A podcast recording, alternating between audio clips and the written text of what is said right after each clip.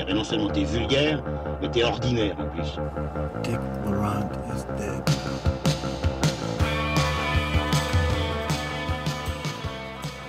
Bonjour, bonsoir à toutes et à tous et bienvenue dans Transmission, la table ronde cinéphile qui fait le grand écart entre cinéma d'auteur et pop culture. Bienvenue dans cette émission spéciale, une émission focus que nous avons décidé de consacrer une nouvelle fois à un film de Sidney Lumet qui ressort en Blu-ray et DVD chez l'éditeur Potemkin dans une nouvelle édition pleine de bonus, un film qui s'appelle The Pawnbroker en anglais ou Le prêteur sur gage en français, un film de Sidney Lumet, donc je me répète, de 1964.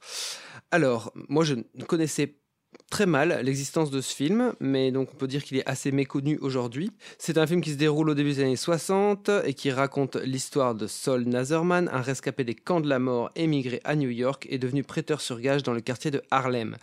Alors que toute la misère du monde se succède dans sa boutique, toxico, alcoolo, fille mère, voyou, doudingue et scellé, Sol Nazerman reste insensible, muré en lui-même. Mais j'ai oublié de présenter mes acolytes, je ne suis pas seul ce soir, il y a Manuel As qui est là, bien sûr, puisqu'il adore Sidney Lumet. Hello, Olivier, ça va? Ça va, un petit peu, euh, un petit peu fatigué, mais ça va. Ouais, Manu aime, aime tellement Sidney Lumet. Lucien Alflands, vous l'aurez reconnu à sa voix grave et suave. Lucien Alflands, comment vas-tu? Ça va très bien, surtout quand on parle d'un Sidney Lumet. hein. Très bien, bah, je vais donner quelques informations en plus sur ce film. Euh, c'est une adaptation du roman du même nom, signé de l'auteur américain et de confession juive Edward Lewis Wallant, qui était un gros succès de librairie à l'époque. Dans le rôle principal de Sol Nazerman, on retrouve Rod Steiger, après apparemment que Laurence Olivier, James Mason ou encore Kirk Douglas auraient été envisagés.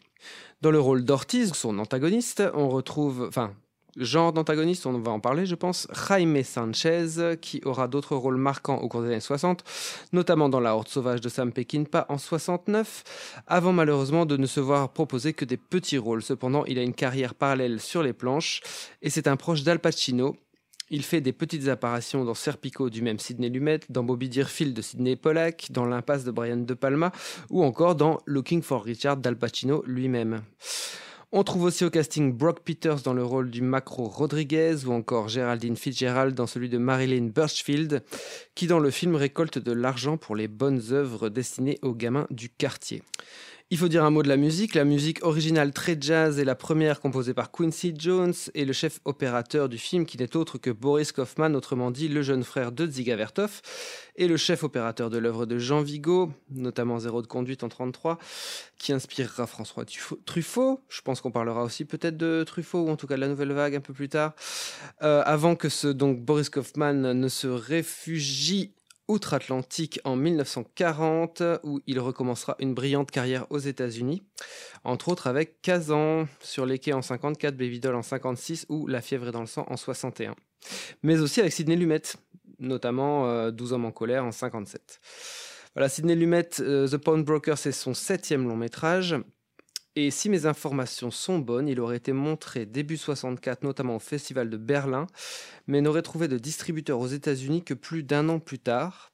Ceci parce que le film bravait à l'époque le fameux code de la censure, le code Hayes, en montrant quelques secondes la jeune actrice Thelma Oliver nue, de face et en plantaille, ce qui, euh, vous l'aurez compris, laissait donc apercevoir ses seins à l'écran.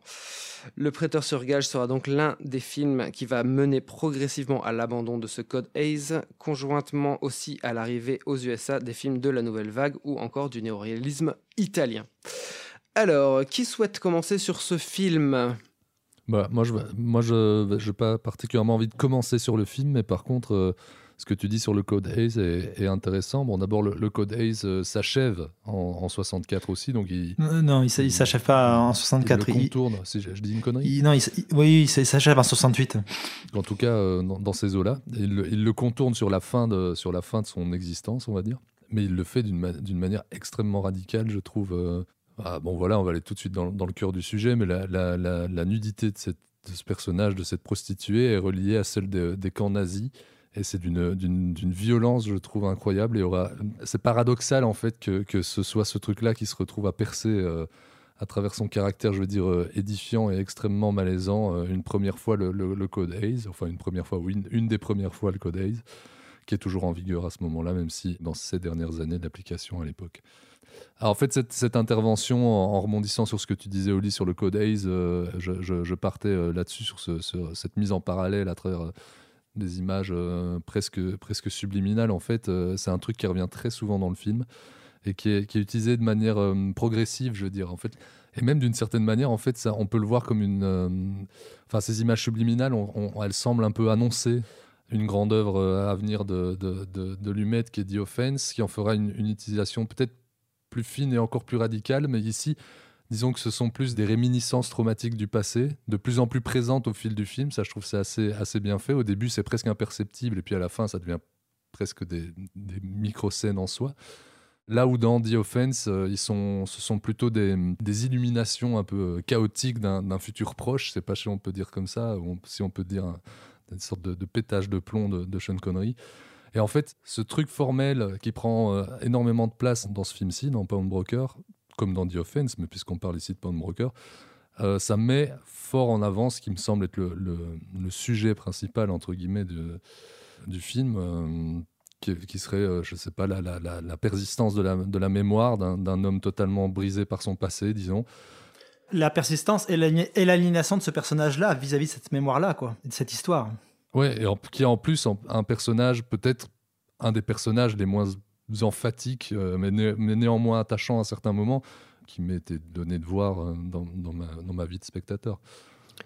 Pour nos auditeurs, je pense qu'il faut peut-être un petit peu préciser de quoi tu parles, de, enfin de quoi nous parlons. C'est-à-dire que donc dans le film The Pawnbroker, le personnage principal donc de Sol Nazerman est hanté par des visions du passé, puisque je l'ai dit en intro, c'est un rescapé des camps de la mort. On va le savoir très très vite dans le récit. Donc au début, c'est introduit dans le montage par des plans extrêmement courts, et puis au fur et à mesure du, du film, on va avoir en effet des des des plans de plus en plus longs jusqu'à des petites séquences qui vont revenir euh, comme ça euh, expliquer ou en tout cas lever le, le voile sur une partie du passé du personnage. Et c'est un travail assez avant-gardiste de la part de Lumet qui avait toujours cette Ouais, réflexion carrément. autour du, du style à adopter de, pour ses films, ce qui fait que souvent on a reproché à Lumet une certaine absence de style, ce qui est à mon sens un non-sens total, mais c'est parce que pour lui avant tout le, le style devait pas être un style qui devait s'imposer par-dessus un film, mais un style devait découler de l'histoire. Et là dans Pan Broker, ben, c'était justement de traduire cette idée de mémoire qui remonte à la surface avec cette idée de, de refouler, et c'est assez intéressant de voir comment stylistiquement il travaille tout ça. Et effectivement, ça passe par, par le montage avec cette utilisation, euh, peut dire, oui, avant-gardiste, puisque je pense pas qu'il y ait eu à l'époque de films qui avaient cette utilisation du montage aussi radicale. On parle quasiment de, trois images à des moments au tout début avec ces flashs là qui assaillent le personnage. Quelque chose de, quasi subliminal. Et faut pas oublier qu'à cette époque, on, on travaille aussi en pellicule. Donc je sais pas si vous avez déjà euh, monté en pellicule, parce que si vous coupez justement réellement trois trois images d'une pellicule pour la raccorder ensuite et que vous renouvelez l'opération plusieurs fois, c'est autant de bouts de, scotch qui se retrouvent les uns derrière les autres avec une possibilité de plus en plus grande de casser régulièrement. Donc au-delà de ça, il y a un vrai défi technique dans ce projet-là. Et ce qui est intéressant, c'est qu'au-delà de ce travail-là euh, de, montage pour traduire l'état mental du personnage, c'est aussi quelque chose que Lumet va prolonger dans son travail tout autour du décor, du cadre, avec toute cette scénographie autour de l'échoppe de, de Sol Laserman où il va vraiment enfermer le personnage derrière des grilles, que ce soit à l'ava- à l'avant-plan ou à l'arrière-plan, et qui va traduire tout cet état d'enfermement et d'aliénation du personnage qui va finir par remonter à la surface et par éclater en fait. Ben, ouais, c'est c'est très vrai ce que tu dis. euh, euh, déjà, pour rebondir sur ce que tu disais sur le, sur le, le- le- le côté avant-gardiste de, de- de son travail sur le montage, euh, pour donner une, forme d'échelle, je pense que The Offense arrive presque dix ans plus tard, je sais plus, c'est 70 72, je sais plus, les dates en tête, mais bon, voilà. Et même à ce moment-là, ça reste assez, euh, assez radical et avant-gardiste, ce, travail-là. Ouais, en effet, on a souvent l'impression que toute la mise en scène du film, euh, comme, comme avec coutume de faire Sidney Lumet, semble chercher à reconstituer, disons, l'état mental du héros, euh, cet enfermement dont tu parlais.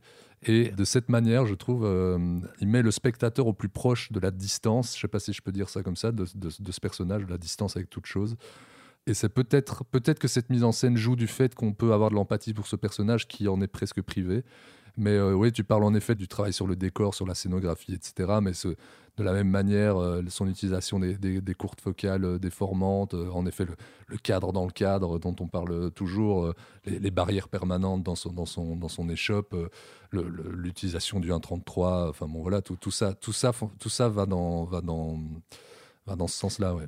Et c'est quelque chose qu'on a un peu oublié du style de Lumet parce qu'on a un peu tendance à se retenir à cette image d'épinal de, son cinéma, même si on en revient un petit peu justement ces dernières années avec tout, le travail éditorial fourni par Rimini Potenkin chez nous, qui ressaute justement cette première partie de carrière de Lumet parce qu'on retient souvent de son cinéma les grandes locomotives que sont Serpico, Un après-midi de chien, Network, en oubliant un petit peu cette première partie de carrière, à l'exception bien sûr de, son coup d'éclat avec 12 hommes en colère, son premier film.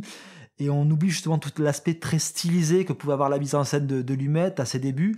Et c'est quelque chose justement qui lui a été très reproché à, à l'époque de la sortie de ces films-là et qui va beaucoup marquer à mon sens la, réception des, des films de Lumet qui vont littéralement se faire détruire par la critique new-yorkaise, en particulier par, par Pauline Kull qui va lui reprocher justement tout ce côté extrêmement voyant, euh, ce côté extrêmement expressionniste, très frontal, sans oublier ce, ce passif qu'il a dans la, télévision et qu'on semble jamais lui pardonner, comme on a pu le reprocher deux ou trois décennies plus tard aux enfants de la pub ou du vidéoclip comme euh, Ridley Scott ou David Fincher.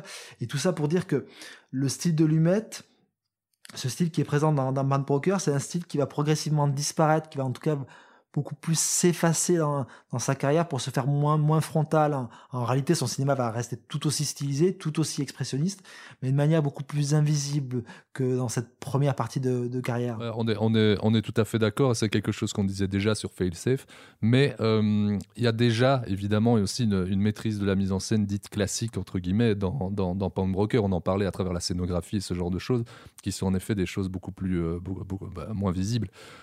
Après, euh, peut-être euh, dans, dans, dans, une toute autre veine que, que ce dont on parle depuis tout à l'heure, il est quand même assez intéressant de parler de, de, de- de- des scènes. Il y, a, même des scènes dans Pound Broker qui sont, euh, il me semble en tout cas, en caméra à l'épaule et en son direct, qui surprend énormément aujourd'hui par, par même une certaine de forme de comment dire de pauvreté technique, mais qui fonctionne incroyablement dans sa volonté de rendre la musique du lieu. Euh, D'ailleurs, je sais, je sais pas qui, euh, enfin de, manière euh, générale, Lumet use de, la ville de New York qu'il connaît et filme mieux que personne à nouveau pour montrer, enfin ça rejoint ce qu'on dit depuis tout à l'heure, mais pour montrer une projection, je veux dire, de l'état psychique de son protagoniste. Mais par rapport au, enfin, excusez-moi, je vous coupe, mais par rapport au style justement. Donc, en fait, ce qu'il y a, c'est que, le- en effet, ce style, moi, j'avais jamais vu le film. hein. Le, le- le style ici est extrêmement voyant. Tout ce décor, on, on ne voit que ça. Le fait de- d'enfermer le personnage, le fait que dans les shops, c'est le domaine de Sol Nazerman. Il y a des, c'est quelqu'un qui est très lourd, qui bouge pas beaucoup, et tout va être un peu comme ça. Donc le- les, les, tra- les travelling sont très posés, etc. Tout, tout va être assez, euh, voilà, empesé Cadenassé cadenassé. Mais euh, à l'opposé de ça, il y a l'élément perturbateur, entre guillemets, euh, qui va être le personnage de euh, Jesus Ortiz, qui est lui, par contre, quand il rentre dans, le- dans les shops, le- le- la caméra devient beaucoup plus vivace. Les plans dont tu parles, euh, Lucien, à l'extérieur, ce qui en effet rappelle euh, la nouvelle vague, l'effet euh, de cinéma du réel, etc., dont certains plans qui m'ont l'air d'être des plans volés, notamment quand il y a la fuite de la prostituée, Ouais, sont, beaucoup plus reliés au personnage de Jesus Ortiz dans un style qui est totalement différent. En fait, il va jouer contre, enfin, perpétuellement sur ce jeu de contraste, quoi. Parce qu'il y a notamment, c'est, enfin, de nouveau, c'est extrêmement voyant. Il y a une scène qui est en montage euh, parallèle entre euh, une étreinte de Sol Nazerman et, euh, et une, euh, enfin voilà, la- l'ancienne femme de son ami défunt. Et puis cette scène est entrecoupée avec Jesus qui fait, qui fait aussi l'amour avec sa, copine. Et il y a de la musique extrêmement euh, punchy du côté de Jesus Orti- Ortiz où ils, sont beaucoup dans la joie. Et la scène qui est entrecoupée de scènes extrêmement silencieuses euh, de Sol Nazerman qui fait l'amour avec la, la femme de son ami. Quoi. Euh, Enfin, il est aussi expressionniste parce que t'as- à l'intérieur de l'échoppe, il y a notamment un plan, à un moment qui est à ras du sol, qui est attaché à la tondeuse à gazon. Euh, il y a beaucoup de, plans qui sont extrêmement voyants. Il y a cette mise en scène qui rappelle la nouvelle vague qui vient de déferler, en fait, euh, la nouvelle vague française qui vient de déferler de l'autre côté de l'Atlantique. Et il y a même, moi, il me semble, des, toute une partie du film euh, qui vient juste après la prise de conscience du personnage de, du personnage de Sol Nazerman. Euh, à un moment, il a un, une, euh, comment dire, un cas de conscience et euh, il va errer dans les rues et ça va même. Moi, j'ai même pensé à Antonioni à ce moment-là. Oui, carrément. Mais il y a du Antonioni, il y, a, il y a aussi, tu parlais de la nouvelle vague, il y a aussi tout le travail de Fuller. hein. Moi, ça me, fait- ça me fait penser bien sûr. aussi euh, au cinéma de Fuller dans, dans cette approche-là. Oui, ca- carrément. Enfin, voilà, je je, je vais, pas répéter ce que vous, venez de dire. Par contre, euh, ça m'intéresse de rebondir sur quelque chose que tu as dit, euh, Oli. C'est en effet que je veux dire, ce- cette mise en parallèle de ces deux personnages qui sont totalement opposés est super intéressante d'un point de vue euh, dramaturgique, narratif. Et en même temps, ça accentue quelque chose que, que le film euh, n'a de cesse de mettre en place, c'est la mise en parallèle des différentes époques et, leurs points de jonction. La mise en parallèle des différents ghettos, là, hein, on en parlait en début, en début d'émission, euh, le rappel des différentes nationalités, ethnies, religions, langues, les communautés, tout ça, qui se, qui se confondent et semblent raconter l'oubli d'une histoire qui se fait son propre écho. Et tout ça est assez brillamment mis en place, je trouve. Et je dirais même que ce propos-là, couplé à la modernité du film, lui confère à la moder- modernité formelle du film, je veux dire, lui confère un, positionnement hyper étrange, comme s'il se permettait de voir l'histoire du cinéma avec un grand H progresser et regarder l'histoire de l'humanité se réinterpréter. Alors c'est- très méta, mais c'est un truc qui m'a frappé vraiment devant le film, de me dire en fait c'est un film qui regarde l'histoire et qui est en même temps hyper moderne dans, dans dans sa forme, pour simplifier les choses. Et je trouve que là-dessus, le film est assez fascinant. Ben, il est moderne déjà par son propos, hein, parce que Oui, oui, son, traitement de la, de la Shoah est totalement en fait inédit. C'est pas quelque chose que tu vas, Ouais. vas retrouver par la, par la suite. Et ce, notamment, tu parlais de ce travail d'identification au personnage qui est quand même assez difficile puisque c'est un personnage relativement antipathique.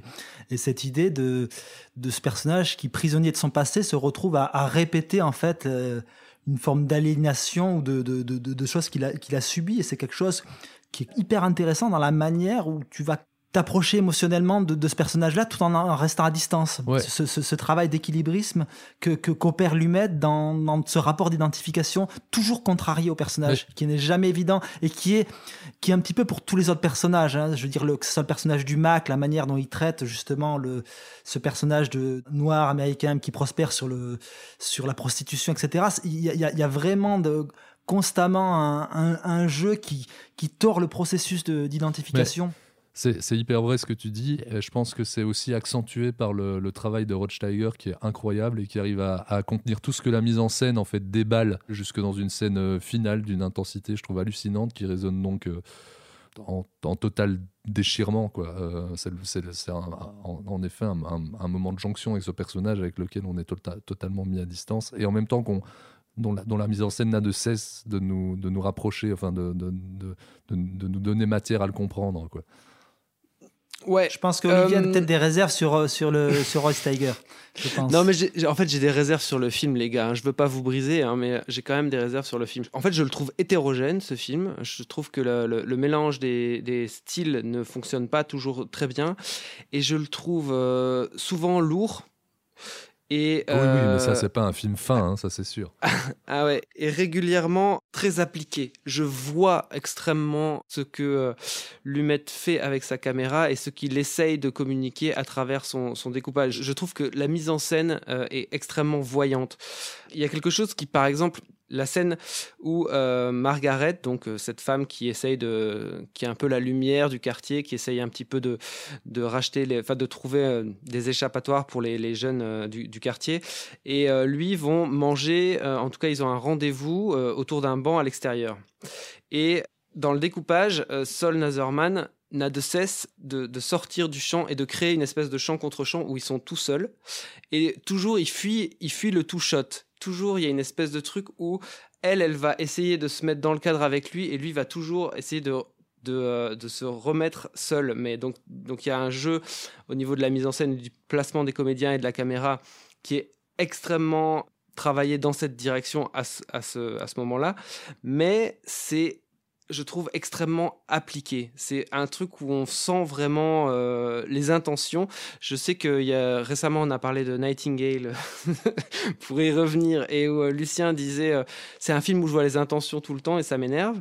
Eh bien, je trouve que le film, ce, film-ci pêche aussi par le même excès et aussi je trouve que au niveau de l'écriture, il y a régulièrement des trucs qui sont assez maladroit. Euh, il y a tout un monologue de, euh, de Rod Steiger à propos de, de l'argent et de, de c'est la seule valeur, c'est sa valeur refuge, c'est la dernière chose dans laquelle il croit, qui fait, qui sonne extrêmement théâtral. La première scène, par exemple, entre Ortiz et sa mère, il y a beaucoup d'expositions qui passent dans cette scène. C'est pas, ça passe pas inaperçu. Enfin, c'est un, un, film qui est euh, à l'image de son personnage, on va dire, mais qui est très empesé et qui est très euh, démonstratif comme ça. Son personnage n'est pas démonstratif pour un sou, mais, euh, mais oui, je vois, je, vois, je vois ce que tu veux dire. Euh, le, et je trouve Rod Steiger, quand il doit exploser, je le trouve régulièrement. Enfin, moi, je le trouve pas très bon, quoi. moi, je le trouve extrêmement intense, avec un, truc à, la Brando, quoi. J'entends Olivier que cet aspect puisse te, te, te rebuter, mais cet aspect frontal un petit peu emphatique du, du film, c'est quelque chose justement qui participe de la dimension mélodramatique du, du film, qui est en grande partie porté par ce personnage de, de Rezus, et qui permet justement de travailler tout autour de ce personnage principal qui est tellement à la fois en, sous-régime ou en sur-régime permanent qui est refermé sur lui-même. Donc il y a cette, vraiment cette nécessité de faire exploser certaines choses. Alors oui, ça passe parfois par des artifices un peu voyants, mais qui à mon sens sont toujours rattrapés par le point de vue que Lumet porte à la fois sur l'histoire, c'est sur le personnage. tu parles du personnage de Nazerman, pas du personnage de Non, je parle de, de, de, le sol Lazerman. Là, je, je, parle quand je parle d'histoire, c'est tout autant l'histoire avec un, un petit H qu'un gras, c'est-à-dire tout le propos autour de, de la Shoah, de la notion de mémoire. Donc, donc oui, je vois tous les aspects extrêmement hétérogènes dont tu parles, mais j'y vois surtout aussi un film qui est complètement hors, du commun, qui est extrêmement habité, qui me conduit dans une direction que j'ai bien du mal à discerner tout au long du film et qui est loin pour moi d'être attendu. Hmm.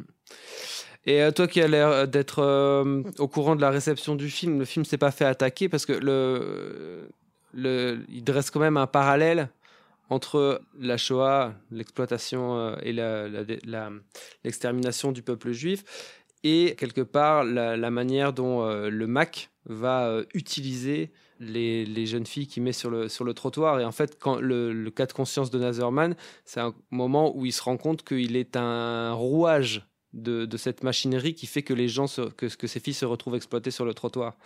Et, c'est, euh, il, se, il, se, rend compte que quelque part, il est, il est passé du, de l'autre côté, en fait. Il est passé du côté des, des complices.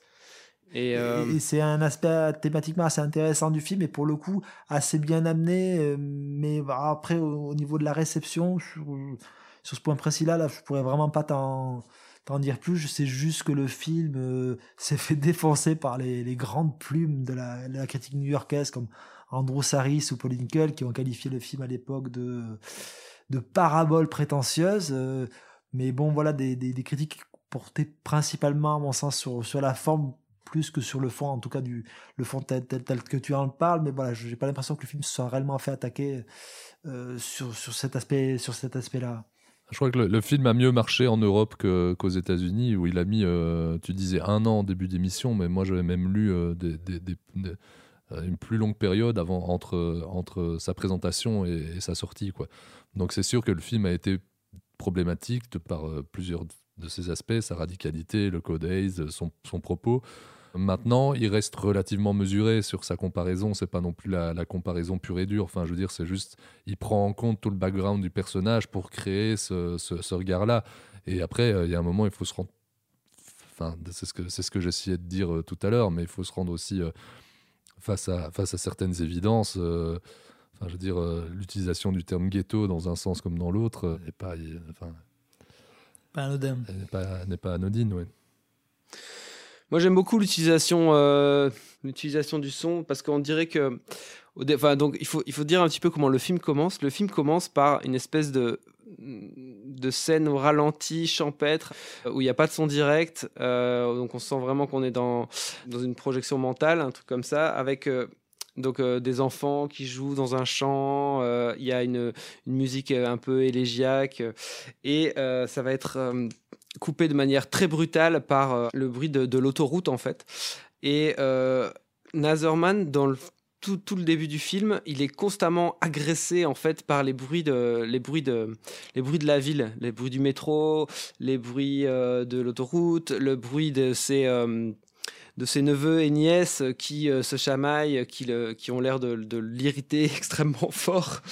Et euh, donc lui, il, il, on, on l'a dit, il se mure en lui-même, mais il euh, aussi, il, il, essaie de s'enfermer pour faire le silence en fait. Et même, et même ce seul moment de respiration que tu as lorsqu'il rend visite à cette jeune dame là qui, s'est qui s'est rendue dans son échoppe, la conversation qu'il a avec elle sur son balcon, l'aspect sonore il est, il est, beaucoup moins présent, mais il est rappelé sans cesse à l'image par tout ce ce décor industriel qui est derrière eux. Et c'est alors encore quelque chose qui traduit cette impossibilité pour lui de, de s'échapper, en fait, quoi. Ouais, d'ailleurs, lui, dans cette scène-là, précisément sur le balcon à la fin, il est filmé avec en arrière, le fond est noir derrière lui et les lignes sont horizontales. Donc lui, il est écrasé, tandis que elle, elle est euh, sur son champ, il est beaucoup plus, euh, plus, beaucoup plus clair et elle est sur des lignes verticales. Donc de nouveau, on est vraiment dans cette euh, application de tous les instants. Euh, mais ce qui est chouette aussi pour revenir à l'utilisation du son, c'est que cette hantise en fait du, son du métro, du son de la machinerie comme ça, va vraiment s'expliquer aussi à travers les flashbacks, euh, notamment ce dernier flashback dans le métro qui est euh, extrêmement traumatique. Et pour le coup, là aussi, tu as ce flashback qui épouse de manière formelle euh, cette forme d'aliénation avec ce motif cyclique avec ces deux panoramiques à 360 degrés qui se chevauchent avec d'un côté le métro new-yorkais et de l'autre le, train qui emmène la famille de, de Sol Laserman euh, dans les camps de la mort. Mais euh, pour finir, je voudrais euh, revenir, Lucien, sur ce que tu disais à propos de, la place bizarre de, ce film qui te semble être un, témoin de, l'histoire qui avance ou quelque chose comme ça que tu avais dit. Mais moi, ce qui m'a frappé dans ce film-là, c'est que j'avais entendu une fois un critique et historien dire que le, cinéma des, des, années 60 aux États-Unis, se, il cherchait qu'il était très sous, haute influence européenne et que euh, le, classicisme, euh, enfin en tout cas le, système des studios, etc., était arrivé à une espèce de, point d'orgue dans les années 50 et euh, que c'était en train de décliner et qu'il se cherchait avant de se réinventer pour le nouvel Hollywood. Et donc, moi, je trouve que justement, là, ça, c'est vraiment ici Pawnbroker, le prêteur sur gage, que je n'avais jamais vu, me semble être vraiment un exemple typique de ça. Donc, j'ai vraiment l'impression d'avoir un film qui aurait pu être euh, tourné de manière extrêmement euh, classique, mais qui est ambitieux parce que pétri d'influence européenne ou russe. Moi, j'ai pensé bien sûr au, au, travail du montage d'attraction sur euh, ce qu'on a parlé en début d'émission. Euh, et donc, moi, le film me semble être vraiment pétri d'influence de partout et donc, du coup, euh, ce côté hétérogène qui ressort, quoi. C'est quelque chose qui était déjà en germe dans le cinéma américain, que ce soit chez, chez Jules Dassin, euh, Robert Aldrich, Samuel, Fuller. Fuller ouais. C'est quelque chose qui vraiment était, qui était déjà là au, au, auparavant et qui, au-delà d'une influence européenne, qui est effectivement là dans dans Pan Broker, et quelque chose qui est vraiment dans la droite lignée de tout un, un pan du cinéma américain. C'est tout à fait ça, mais ce qui est, ce qui est, paradoxal en plus dans la carrière de Lumet plus spécifiquement, et c'est ce que disait Manu tout à l'heure, c'est que Lumet a quand même fini par revenir à une forme d'épure formelle, entre guillemets, de, de ce qu'on qu peut appeler de classicisme dans la période de sa carrière que lui-même considère comme étant la plus grande. Euh, et peut-être que je serais pas loin d'être de son avis. Donc euh, oui, oui, c'est quelque chose de fascinant, mais tout ça rejoint aussi ce que je disais tout à l'heure, qui était peut-être pas très clair, mais c'est un peu ce truc de, de voir un film qui marque l'histoire du cinéma et qui en, en, est en, en fait qu'un rouage d'une histoire qui se répète, qui se, qui se réinterprète et qui regarde une histoire, qui, qui regarde un moment de l'histoire qui fait exactement la même chose en fait. C'est-à-dire en fait, on pourrait presque voir une euh, un, double discours à la fois dichotomique et euh, parallèle entre guillemets entre la forme du film et ce qu'il raconte simplement. Enfin ce, et le sujet qu'il qui, traite plutôt que ce qu'il raconte. Très bien, messieurs, merci. Donc, je propose que nous nous arrêtions ici sur le film de Sidney Lumet de 1964, donc The Pawnbroker, le prêteur sur gage, qui ressort, je l'ai dit, chez l'éditeur Potemkin euh, début décembre. Donc euh, sautez dessus, c'est vraiment un film extrêmement intéressant. Euh, merci beaucoup Manu. Merci beaucoup Olivier, merci beaucoup Lucien. Merci beaucoup Lucien. Euh, n'hésitez pas à liker nos contenus, à nous partager. Nous sommes sur euh, toutes les bonnes applications de podcast. Nous sommes également sur YouTube et nous avons également notre propre site transmissionlepodcast.com. Merci beaucoup de nous avoir écoutés et à très bientôt.